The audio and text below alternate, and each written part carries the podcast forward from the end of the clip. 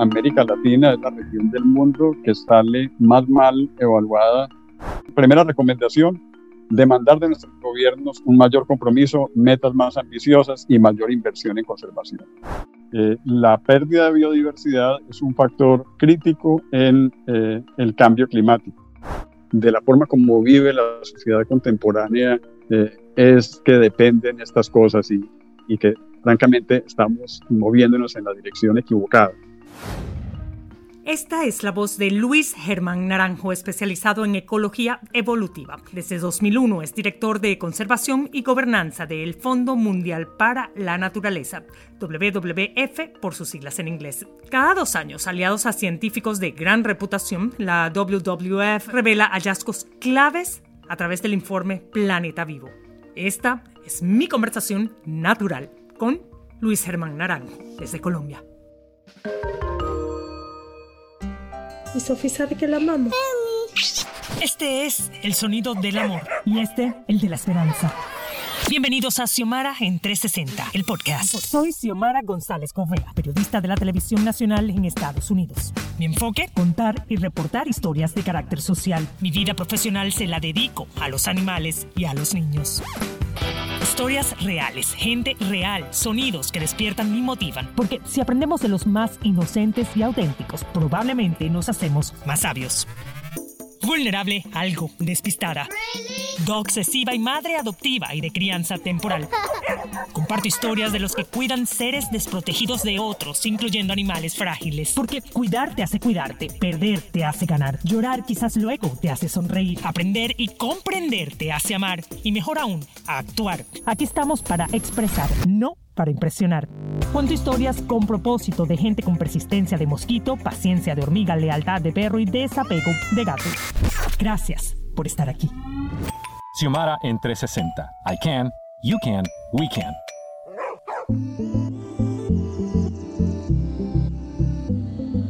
Bueno, aquí estamos, me encanta, nos trasladamos directamente a Colombia para hablar con una persona, bueno, además de estudiada, una persona genuinamente interesada en nuestro mundo, en nuestro bienestar.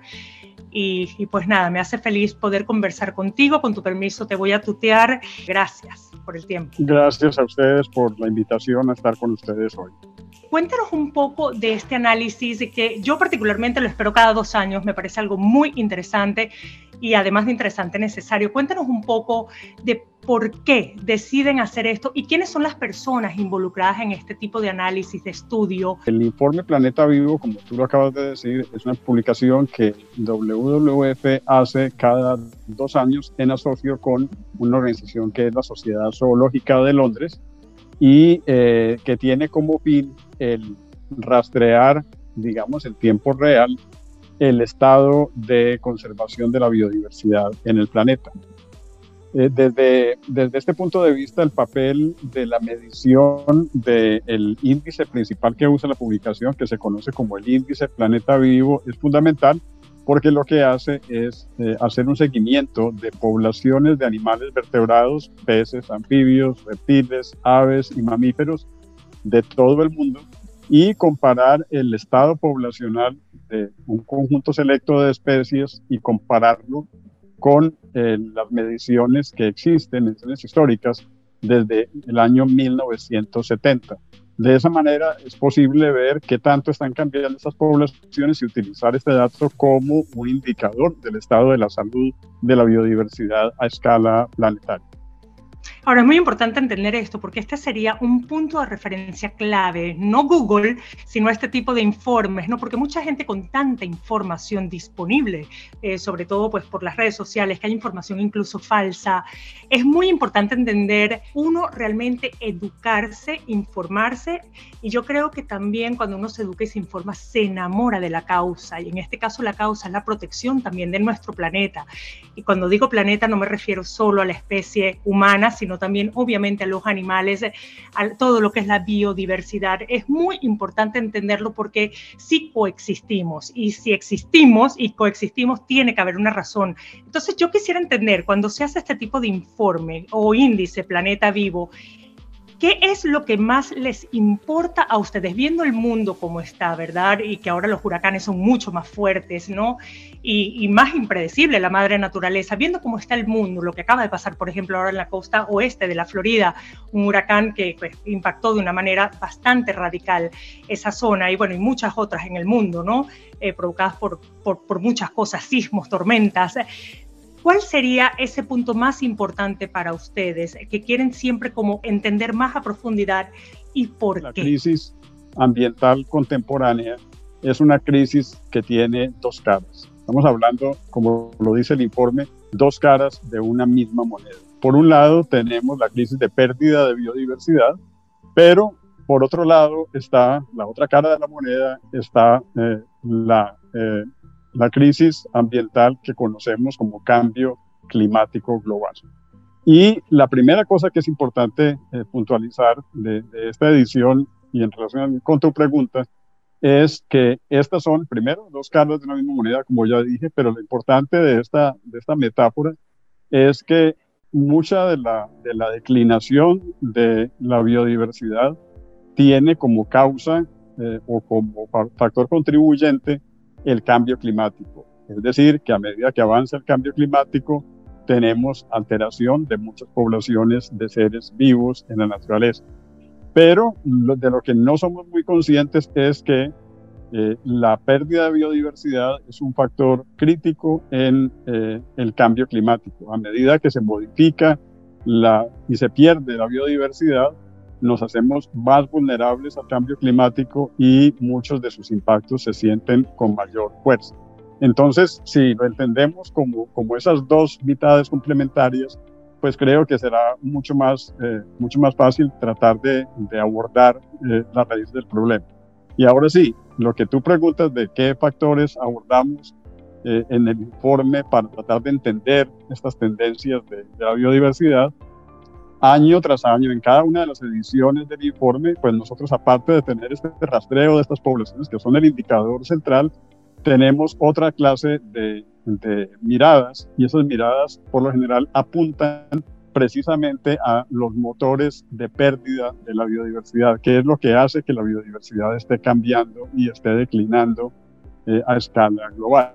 Y en ese sentido, entonces, prestamos eh, particular atención, por una parte, a la huella de la humanidad sobre el medio ambiente, al impacto que como sociedad causamos sobre el ambiente y entonces tratamos de entender cuáles son los factores que contribuyen a esa huella. Y en ese sentido, en, esta edición del informe, pues no tenemos nada nuevo realmente de lo que ya sabíamos. Lo triste es que sigamos con los mismos problemas. En este informe es importante que los que nos escuchan lo, lo sepan, los motores principales de pérdida de biodiversidad en el mundo siguen siendo los mismos que ya habíamos dicho eh, en años anteriores. Los resultados, dos años después, eh, las consecuencias son más significativas. ¿Hemos entendido el mensaje de fundaciones como ustedes o realmente todavía falta mucho por pulir para que realmente despertemos y entendamos ¿no? la problemática que hay? No, yo pensaría, quisiera ser optimista y quisiera, quisiera pensar que cada vez eh, más personas entienden que de la forma como vive la sociedad contemporánea eh, es que dependen estas cosas y, y que francamente estamos moviéndonos en la dirección equivocada. Entonces decía yo, los motores siguen siendo los mismos y lo sabemos desde hace tiempo, pero no queremos admitir que es necesario entonces cambiar la forma como vivimos. ¿Cuáles son esos factores? Cosas como, por ejemplo, el principal factor que nos toca absolutamente a todos es la transformación de los grandes paisajes de la, de la Tierra, la modificación de los ecosistemas. Y el segundo, por mencionar solamente dos de los grandes factores, el segundo es la sobreexplotación de los recursos naturales. Si miramos estas dos cosas, vemos que los dos nos tocan directamente a todos los ciudadanos del mundo. ¿Cuál es la principal causa de la transformación de los ecosistemas y de su pérdida? La producción de alimentos la agricultura industrializada. Tenemos unos sistemas de producción altamente ineficientes, eh, claramente insostenibles. Hay muchas tendencias que están creando alternativas, ¿verdad? Para la producción de alimentos. Y estoy hablando de los que están ahora con tendencia vegana, vegetariana. ¿De alguna manera eso podría mejorar este tema de post-industrialización que ha generado lo que ha generado. ¿Podría haber un cambio significativo si tuviésemos esa tendencia, pues más personas? Resulta que desde hace muchísimo tiempo la sociedad global contemporánea viene sobreexplotando la base de recursos. Y por ejemplo, una cosa clarísima ha sido el sobreconsumo de productos pesqueros, la sobreexplotación de, de, las fuentes pesqueras alrededor del mundo. Este es un ejemplo de sobreexplotación entre muchos. Entonces, claramente, lo que comemos, bien sea porque lo producimos en sistemas agroindustriales o porque lo extraemos del medio ambiente, son eh, cosas que inciden sobre la pérdida de biodiversidad. Y por supuesto, entonces, si cambiamos nuestros patrones de consumo como sociedad, muy seguramente podemos tener un impacto positivo sobre la biodiversidad. Lo que mencionas del veganismo o el vegetarianismo es una opción, pero hay que entender que no hay recetas globales. Realmente hay que pensar que la reducción de la proteína animal en la dieta definitivamente es algo que tenemos que adoptar, más no necesariamente la eliminación en todas partes. Lo importante, la palabra clave es la diversificación en tanto en la producción como en el consumo eh, de alimentos. Tenemos que pensar en, en consumir local, tenemos que pensar en desperdiciar menos, tenemos que pensar en, eh, en adquirir eh, para consumir solamente aquellas cosas que realmente vamos a consumir. Hacía esa pregunta porque, bueno, básicamente creo que la mayoría de los que nos escuchan eh, viven en Estados Unidos y, acá es muy típico, ¿no? El tema de la tendencia y cuando muchas personas ya están como optando por una dieta, digamos, vegetariana, vegana, entonces pues, pues quieren saber realmente si eso está impactando o no, ¿no? Porque quieren te lo, algunos te lo hacer un cambio. Y, no es lo mismo consumir carne en Estados Unidos que consumir carne en otras, en otras partes del mundo, porque el impacto no necesariamente es el mismo. En los Estados Unidos, mucha de la, de la carne que se consume proviene de eh, ganado criado en, en, en, feedlots, criado en establos y alimentado con concentrados o con, o con maíz o con, o con grano que muchas veces es producido en otras partes. Entonces, el, el, impacto de este ganado sobre el medio ambiente es muy distinto al impacto de ganado, por ejemplo, en las sabanas de, de naturales de, Venezuela o de Colombia o de las pampas argentinas y, y en Uruguay, donde eh, hay ecosistemas de pastizales naturales en donde el ganado está, eh, está suelto en estos pastizales y su impacto es comparativamente menor. No es que no exista el impacto, existe el impacto, pero es comparativamente menor. Entonces hay que mirarlo en el contexto y entender que dependiendo de ese contexto, el consumo debería ser distinto. Así es, y muchas gracias por la aclaración. Estamos conversando con Luis Germán Naranjo, él es el director de conservación de la WWF en Colombia, biólogo marino, muy interesado, por supuesto, en este tema y están ahora revelando, después de dos años de nuevo, el informe Planeta Vivo con mucha información eh, relevante para estos temas de biodiversidad, de medio ambiente, de protección de, de las especies ¿no? Eh, humanas y animal. Regresamos aquí enseguida a Xiomara, en 360.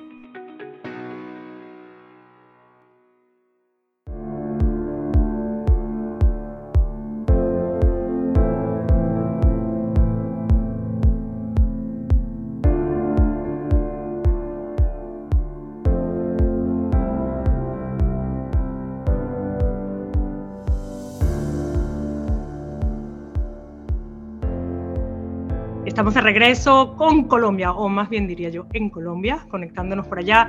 Luis Germán Naranjo, director de conservación de la WWF World Wildlife Fund en Colombia, experto, por supuesto, en ecología animal, biólogo marino, tiene su gran doctorado eh, y es una persona que ha trabajado para esta fundación desde hace muchos años, que son, por supuesto, eh, defensores del medio ambiente y pues además siempre nos tienen información muy relevante de lo que está pasando hoy en día.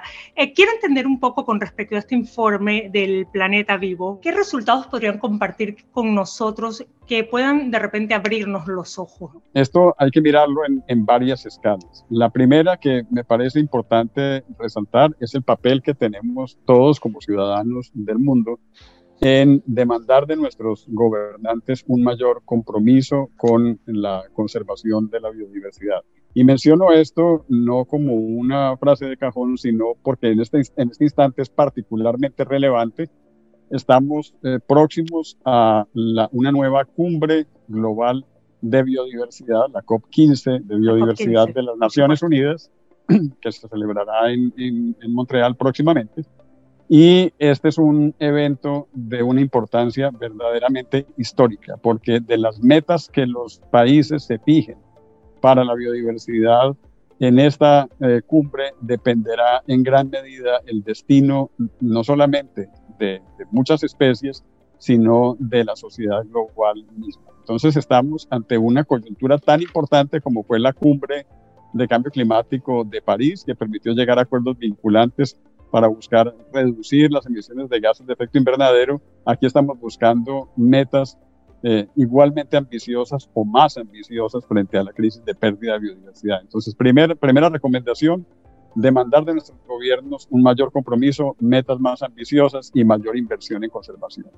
De la misma manera, eh, las, las empresas, el sector privado tiene una enorme responsabilidad. Grandes corporaciones tienen que pensar que para continuar en el negocio es necesario, eh, es necesario invertir más en el medio ambiente.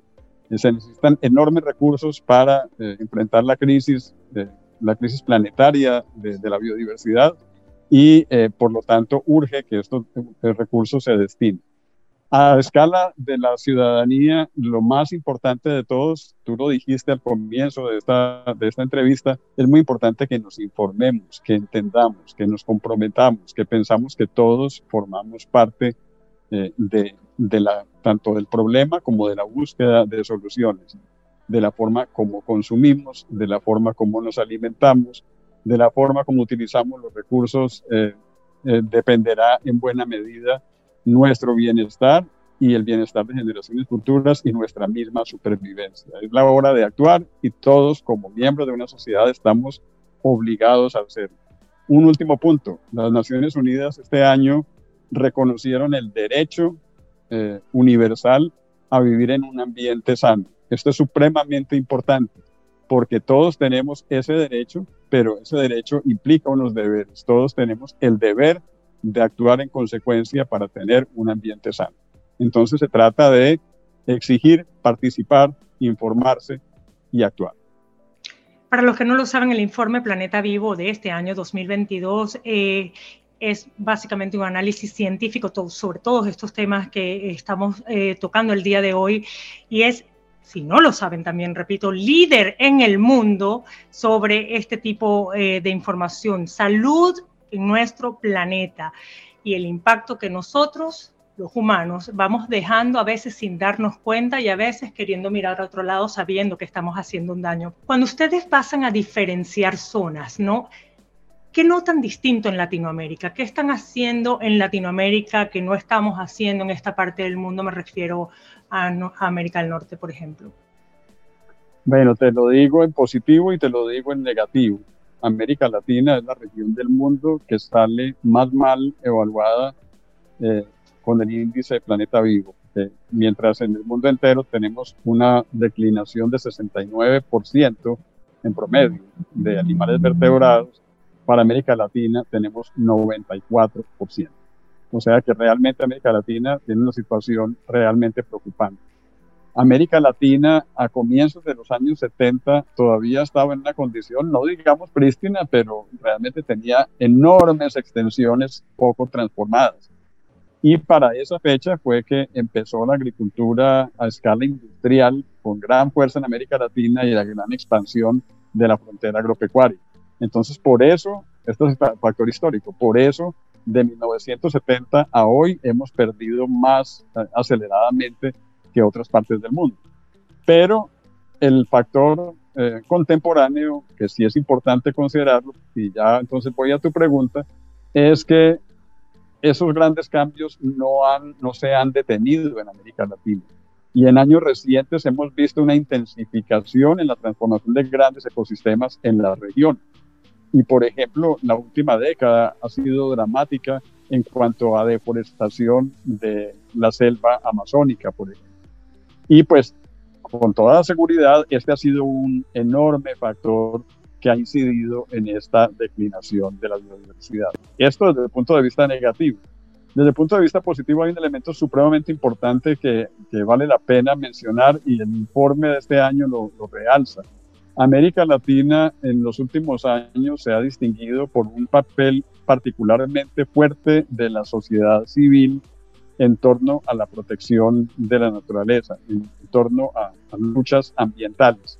Y esto tristemente ha tenido, eh, ha tenido un costo terrible en varios países de la región que tienen unos récords terribles, entre ellos mi país, eh, y es la muerte de líderes ambientales precisamente por haberse levantado a defender la naturaleza.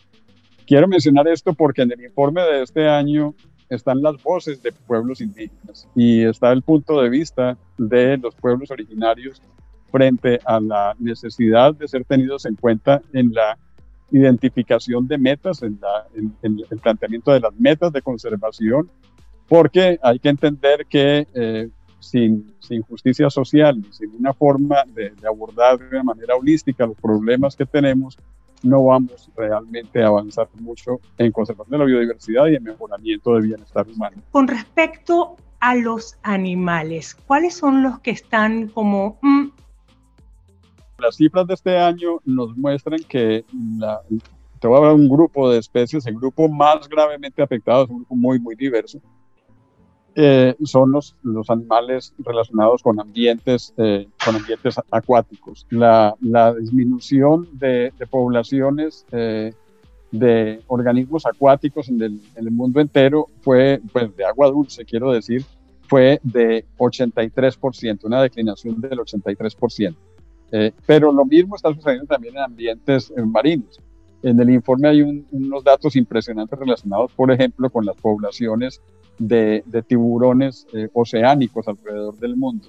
Y de nuevo, tenemos una declinación global de, de 81% de los tiburones más grandes y del 75% de los medianos. La sobreexplotación de recursos es uno de los elementos más, de los motores más importantes de pérdida de, biodiversidad. Yo quiero en, en este momento para, para concluir, y gracias, gracias por tu tiempo, a mí siempre me gusta que me hablen como si yo fuera una niñita de dos años, para sentir que todos estamos entendiendo perfectamente bien cómo realmente nos afecta a nosotros para que digamos, como dicen en México, me cayó el 20. Primero, los seres humanos somos una especie más. Nosotros somos parte de la biodiversidad. Digo esto por una cosa muy simple. El aire que respiramos, el agua que tomamos, la comida que nos alimenta, lo que nos viste, buena parte de las cosas con las que construimos nuestras viviendas. Todas estas cosas solamente existen y son posibles gracias a la biodiversidad. O son producidas por plantas, o son producidas por animales, o son producidas por microorganismos. Es decir, nosotros sin los demás seres vivos, nosotros como, como, ser, como, como humanidad, como seres vivos, nosotros también no podríamos existir nosotros sin los demás seres vivos sencillamente no podremos existir. O sea, se trata de nuestra propia supervivencia, de mantenernos vivos. Y lo que está en juego es precisamente eso. Lo que está en juego con la crisis de pérdida de biodiversidad y con el cambio climático global es que estamos corriendo el riesgo de no poder vivir más como lo hemos hecho hasta ahora en este planeta. Pues yo te quiero agradecer mucho eh, tu tiempo y por eso les voy a dejar claro lo que es mi punto de vista, eh, eh, o no, no mi punto de vista, les voy a mencionar una palabra con la que empecé y con la que me voy a ir. La palabra para mí es coexistir, no es de un lado ni del otro, es coexistir. Somos un mundo en donde todos nos necesitamos.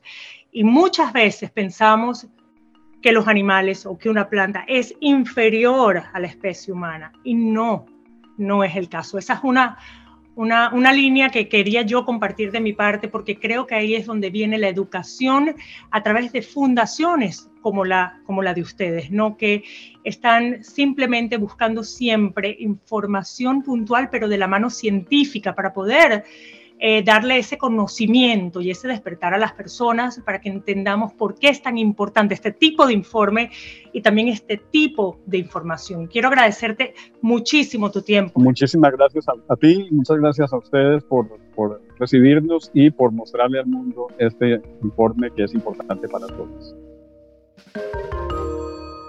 Xiomara en 360 es una producción de Xiomara 360 y Actualidad Media Group. Más información en xiomara360.com. Tus comentarios y reviews en esta y la mayoría de las plataformas de audio disponibles me ayudarán a crecer y a llevar mejor el mensaje a quienes quieran escucharlo desde el corazón. En las redes soy Xiomara Radio TV.